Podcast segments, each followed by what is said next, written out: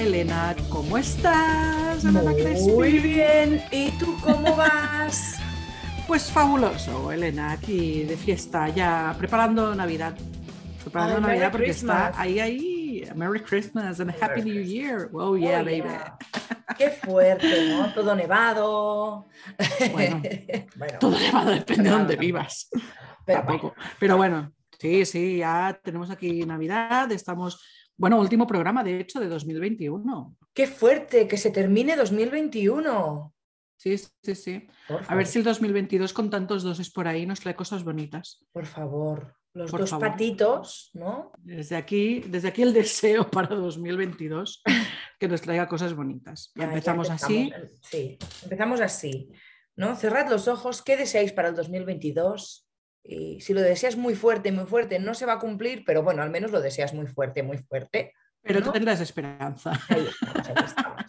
bueno, ahí un día vamos a hacer un capítulo sobre la psicología positiva y el Mr. Wonderfulismo. Oh, por favor, vamos a hacerlo, vamos a hacerlo. Me lo apunto, ya lo sabes que yo me lo apunto todo, ¿eh? Apunta, apunta. No, no, no, no hay suficientes temporadas para todos los temas que queremos hacer, pero bueno. Desde luego que no. ¿eh?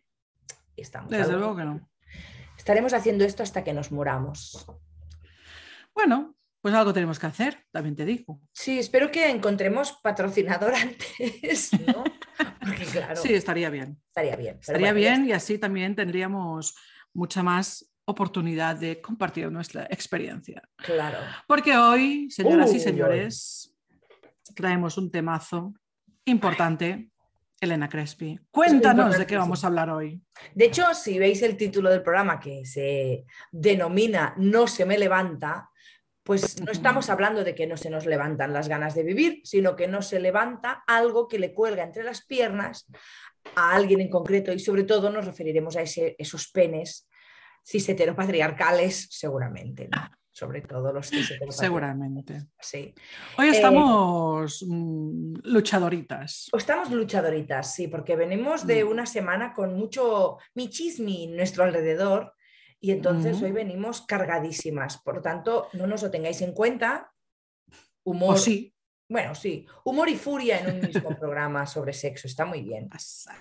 no pasa nada porque ya sabéis que lo hacemos desde el cariño, desde el cariño que tenemos a los penes, porque evidentemente no es que estemos en contra de todos los penes, que luego nos llaman cosas muy feas por el mundo, y no estábamos en contra de todos los penes. De hecho, hoy queremos hablar ¿no? Eh, de este fenómeno de no se me levanta, porque realmente nos lo encontramos mucho en consulta. Y es verdad que a las personas ¿no?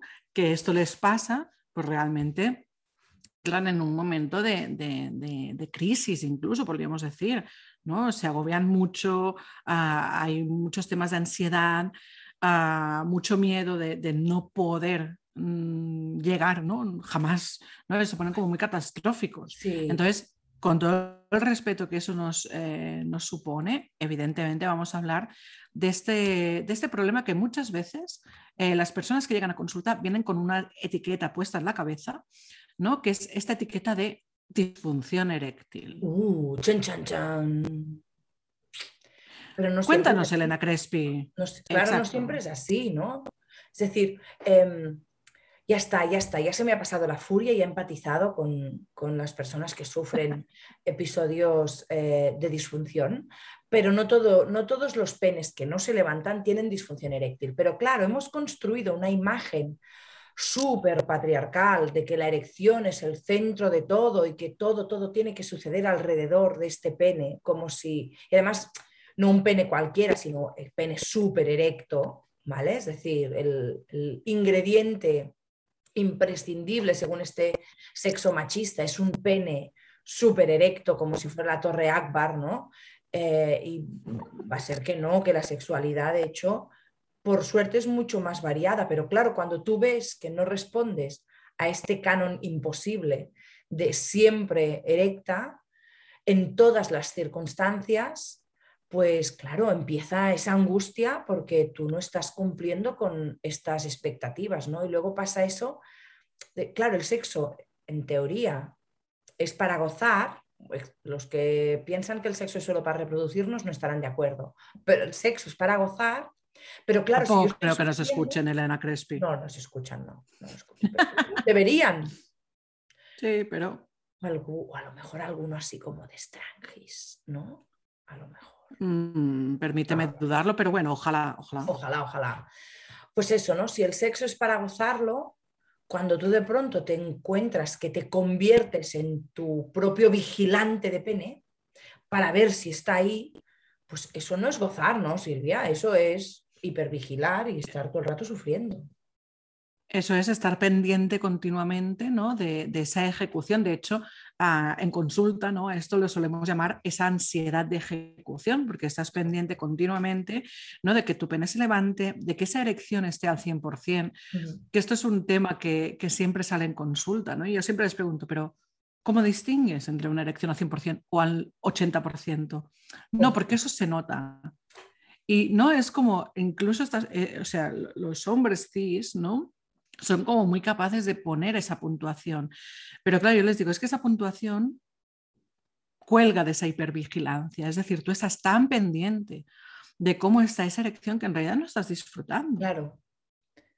Es como cuando estás pendiente, yo qué sé, de estar mm, masticando un alimento. Tú te pones un alimento en la boca y estás pendiente de masticarlo, de cuántas veces estás masticando, de cómo masticas, del ruido que haces, de las veces que masticas y contando, y tú no estás pendiente de disfrutar del sabor de ese alimento, del, momento ¿no? de, conexión con ese alimento. Estás contando. Claro. Con lo cual... Además me imagino, ¿no? uy, ahora estás al 80%, cariño. Claro, ¿dónde está tu disfrute en ese momento? Estás desconectado de tu placer y estás conectado con, eh, con, bueno, con tus medidas corporales, con si está un poco más para abajo, si no está tan gruesa, no está tan erecta. esto, esto, es que iba a decir, y lo digo, ¿eh? qué putada el sexo patriarcal. Porque en el fondo hace que ni siquiera, es decir, el sexo patriarcal está montado para que quien tiene pene disfrute más, pero la exigencia es tan alta que es que ya ni siquiera eh, en los casos en los que no funciona todo al 100% como te han explicado, ya estás sufriendo y esto no se vale. Claro, como te han explicado y como has visto, porque ah. evidentemente, ¿no? En, en todos, yo cuando estoy en terapia siempre les pregunto a mis pacientes, ¿vale? ¿Cuántas veces has visto una pareja real tener relaciones sexuales? Normalmente la respuesta es cero, a no ser que sean parejas que practiquen el swinger, ¿no? Y que hayan visto, pero esto no suele pasar en consulta. Algunas vienen, pero no. Claro, entonces yo les digo, bueno, ¿y cómo sabes que realmente ¿no? Eh, una relación sexual tiene que ver con que tu pene esté a tope? Que esa erección sea sin pausa, que esa erección sea mantenida en el tiempo. No, porque es lo que he visto. ¿Dónde lo has visto? En el porno. Ah, ah. queridos. Con la iglesia hemos topado. Bueno, con la iglesia en este caso. Bueno, En este caso. Bueno, bueno, bueno. Vamos a correr un túpido velo. Venga, siguiente. Sobre esto. Vale, vale, vale, vale. Quitamos a la iglesia de la ecuación. Sí. Pero evidentemente, ¿qué vemos en el porno? En el porno vemos penes a tope de erección. Además, penes súper grandes, evidentemente bonitos, depilados y de una determinada manera concreta. Bueno, que claro. Vemos erecciones que duran, ¡uh! pero muchísimo. Pero claro, vamos a volver a lo que hemos dicho ya más de una vez en este programa. El porno es ficción. Ficción, ficción, ficción. No es cierto. ¿Que ese pene existe? Sí, claro que existe, pero Chicos, hay postproducción, el porno no es un documental. Ahí está. Y aunque fuera un documental, mm, estaría postproducido. Exacto, exacto. Yo siempre digo que en el porno aparece como la erección, la, una grande y a tope, ¿no? Y todo el rato, ¿no?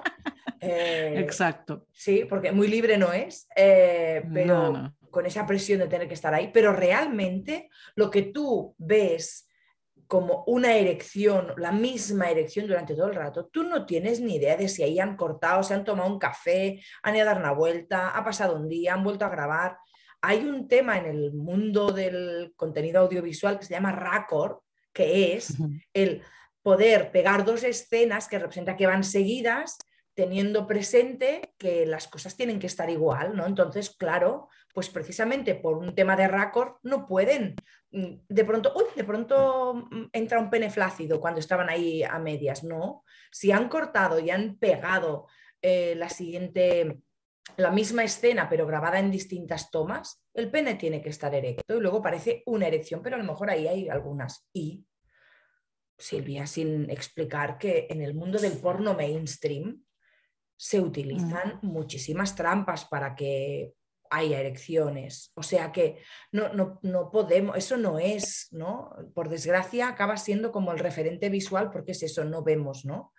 Eh, la a la gente tener sexo por la calle, pero Mm. eh, y no vemos, y en la ficción no solemos ver penes flácidos, pero es que no siempre está a tope esa erección y es normal, somos personas humanas.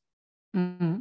Yo añadiría, no siempre está a tope esa erección, pero es que además no siempre esa erección aparece desde el principio. Claro, Es decir, muchos eh, hombres cis tienen esa preocupación de es que estoy dándome besos con mi pareja, nos estamos tocando y no aparece la erección. Bueno, ya, dale tiempo a tu cuerpo. Seguramente es por un efecto también de hipervigilancia, porque estás tan pendiente de que esa erección aparezca, que es como que el pene pues le coge un poco de ataque de ansiedad. Ese pene, pobrecito. Está ahí en plan, "Ay, no me presiones, por Dios. déjame Claro. tranquilo, déjame disfrutar. Exacto, ¿no? no, pobrecito. Entonces, bueno, vamos a dejar de presionarlo, vamos a asumir que esa erección aparece o no, pero es importante tener en cuenta que haya o no erección, el pene es sensible. Y esto es algo que nos tendríamos que tatuar en la cabeza. El pene es sensible. La piel del pene es sensible, la estructura del pene es sensible, con lo cual podemos disfrutar también de acariciar ese pene sin erección qué bien, ¿no? Y qué sensación tan agradable la de poder jugar con ese pene y que comience la erección o no, es que nos da igual, Claro, porque esas sensaciones son en positivo. claro. Entonces, muchas veces, eh, y esto creo que también eh, es importante que lo hablemos, ¿no? De la expectativa que tiene la pareja respecto a la erección de ese pene. Porque claro, eh, estos vídeos porno no solo los han visto los hombres cis, también han- los han visto las mujeres hetero, claro. ¿no? Las mujeres que se relacionan con hombres cis. Entonces, evidentemente, hay ahí una expectativa y muchas veces esa mujer hetero, cuando ve que no hay esa erección, ¡ah! entra en pánico. Claro. ¿Qué pasa? Porque no hay erección. No ¿Qué le está gusto. pasando? Claro, No le gusto. claro. Porque hemos construido. no se excita idea. conmigo. Mm, sí, hemos construido, bueno, nos han construido, nos han metido en la cabeza esa idea de que eh, si yo atraigo a mi pareja, entonces mi pareja lo va, se va a notar, se va a notar, ¿no? Entonces que si, si yo le pongo, se va a excitar y va a tener una erección. Yo que sé, a veces hay personas que pueden estar muy excitadas y a lo mejor la erección no responde al ritmo que ellas creen que debería responder.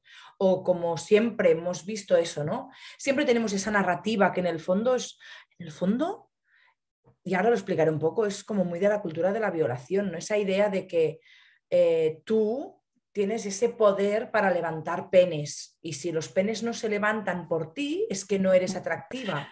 Pero es que realmente no eres tú la que tiene el poder de levantar un pene, es el propietario del pene, ¿no? Quien, pues con, viviendo su sexualidad de manera saludable, sin presiones, sin que el pobre pene esté ahí pasando por un examen, pues podrá tener una erección, ¿vale? Yo no me puedo responsabilizar de las erecciones de todo el mundo porque luego es cuando entra la culpa y claro, es que yo le he puesto cachondo, entonces yo tengo que, ¿no? Pero claro, cuando tú estás ahí pensando, "Ah, si no se le levanta, es que no le gusto, es que a lo mejor le gusta más otra, es que a lo mejor no sé qué, pues claro, eso repercute también en la pareja, en qué respuesta le das tú a esa persona, porque te imaginas, Silvia, que estamos, vamos a imaginar que, que tienes un pene entre las piernas, ¿te parece? ¿Vale? Me parece Y fantástico. estamos tú y yo jugando sexualmente y tu pene no se levanta. Y yo te digo, bueno, ¿qué? Va siendo hora, ¿no? No se va a animar el chiringuito. Claro, tu chiringuito, en lugar de animarse, a lo mejor sí quiere ir corriendo, ¿no? Hombre, qué miedo, porque claro, qué presión, Qué ¿no? Porque esta persona lo que me está diciendo es tu cuerpo no está reaccionando de manera adecuada. Y no hay peor cosa que sentirnos poco adecuados. Claro. Y cuando hablamos de sexo, que entran tantas inseguridades por culpa de esta, con perdón y sin perdón también, mierda de educación sexual que hemos tenido, Claro que sí. eh, pues evidentemente entro en pánico porque no estoy dándole a mi pareja lo que me está pidiendo. Está. Porque parte de esa presión también tiene que ver con el, esa responsabilidad ¿no? que sienten los hombres cis de dar placer. Claro. Son los proveedores de placer. claro. ¿no? Esto, y a mí me conecta mucho con, con el ser los proveedores ¿no? de, de- de la alimentación en casa. ¿no? Es como, no, tú provees. No, no, no, no, no, no, no, no, no, no, no. Es que en el sexo esto no va así, queridos.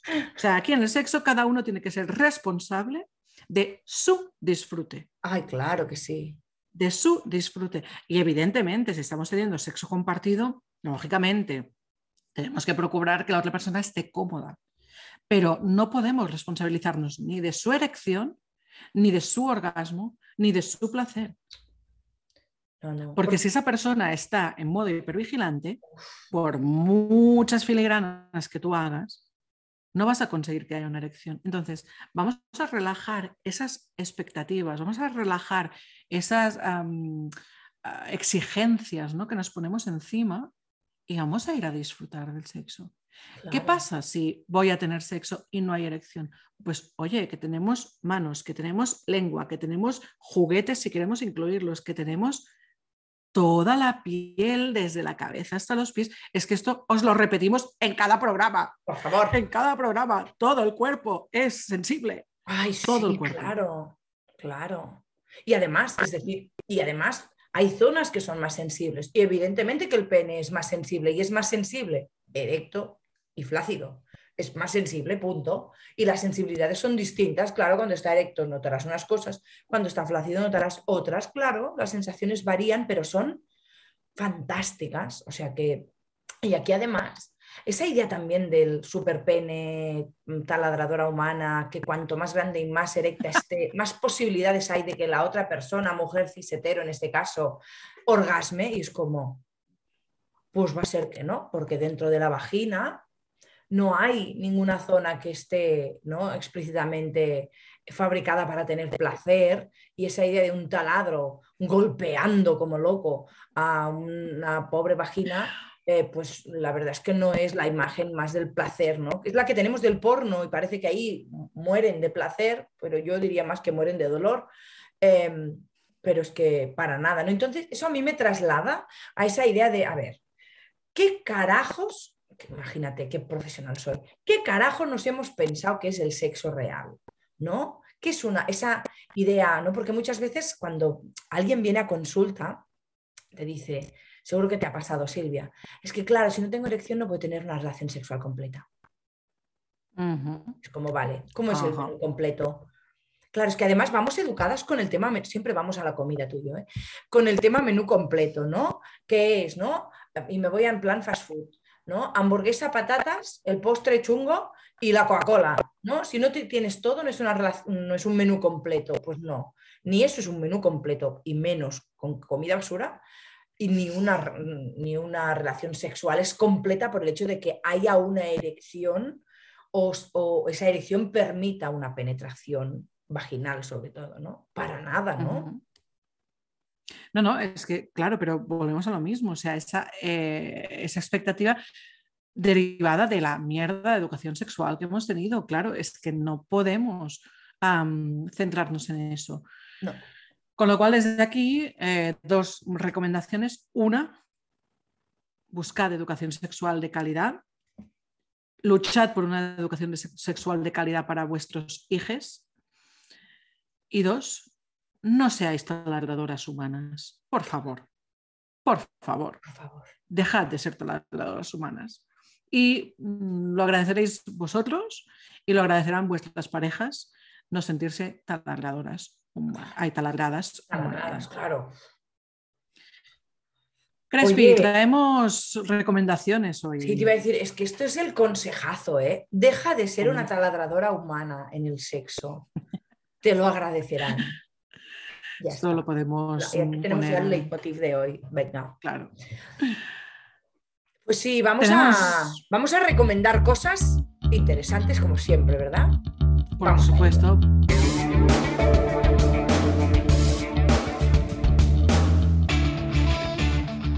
Vale, Elena, cuéntanos, ¿qué libros nos traes hoy? Estamos aquí ya en la parte final de este capítulo que se titula No se me levanta y vamos a dar unas recomendaciones muy importantes, como, como todas, como todas. En nuestro fondo virtual, no así de lado y con nuestro colegio, em, vamos a ver. Tenemos cuatro recomendaciones. Eh, primero dos libros, ya sabéis que somos muy fans de los libros, ya no sabemos dónde meterlos, no tenemos tiempo para leerlos todos, ¿ya? Pero seguiremos comprándolos. El primero es un libro de Octavio Salazar. Vamos a atacar directo a, las masculinidades porque muchas veces son las responsables de esta idea de sufrir porque un pene no se levanta.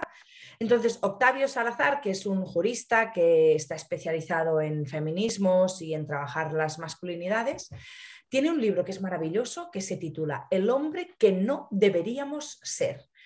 Es pequeñito, fácil de leer, de lectura, yo diría que casi obligatoria para todos esos hombres cisetero em, hijos del patriarcado, o sea que este lo recomendamos. No lo he encontrado y no lo puedo mostrar para las personas que ven el corte de vídeo de las recomendaciones histéricas, pero sí que tengo el segundo libro que vamos a recomendar, que es eh, hombres que ya no hacen sufrir por amor. Mm, eso, esto es importante, ¿eh? de Coral Herrera, transformando las masculinidades, ¿no? Y es maravilloso porque Coral tiene bastantes libros y, la idea de que una mujer pueda explicar, ¿no? ¿Qué nos pasa a muchas mujeres, ¿no? Cuando nos cruzamos en nuestro camino con hombres cisetero que nos hacen sufrir por amor, pues el de construir eso creo que es muy importante. O sea que muy didáctico, súper fantástico, por lo tanto, no, os lo perdáis aquí. Grandes recomendaciones. Ah, vale, pues yo os traigo dos recomendaciones que no son libros, ¿vale? Pero creo que son muy interesantes. Voy por la primera, es una recomendación de un programa que está hecho por TV3, la televisión catalana. Lo podéis encontrar online, eh, está en catalán, evidentemente, pero bueno, los que no habléis catalán o no lo entendáis mucho, os aseguro que se entiende, ¿vale? Que seguro que podéis sacar información, con lo cual os animo a verlo. El programa se llama El Punto de, el punto de, ¿vale? Y tiene diferentes capítulos y entre esos capítulos hay uno que se llama G de genitals. Bueno, G de genitals, G de genitales, que sería la traducción. Que ahora acabo de hacer un max mix ahí. Eh, catalano, castellano, como nos... catalano, castellano, ojo, ¿eh? Como hacemos nosotras siempre, claro. Es que hablamos muy bien, Elena Crespi. ¿Cómo son? Bueno, tenemos aquí un batiburrillo. Pero bueno, en definitiva, que este programa, al punto D, creo que es muy, muy, muy, muy interesante. Em, os recomiendo que lo veáis. Vuelvo, aunque no entendáis del todo el catalán, creo que le sacaréis mucho, mucho jugo. Así que ahí queda la recomendación. Y por otro lado, también quería recomendar una ah, galería maravillosa de fotos que me encontré el otro día casi os diría por casualidad, pero que me pareció fabuloso, fantástico y que voy a empezar a, utilizar mucho en consulta, que es una galería de genitales masculinos, es oh. decir, de penes, pero no penes como los vemos en el porno, de penes en reposo.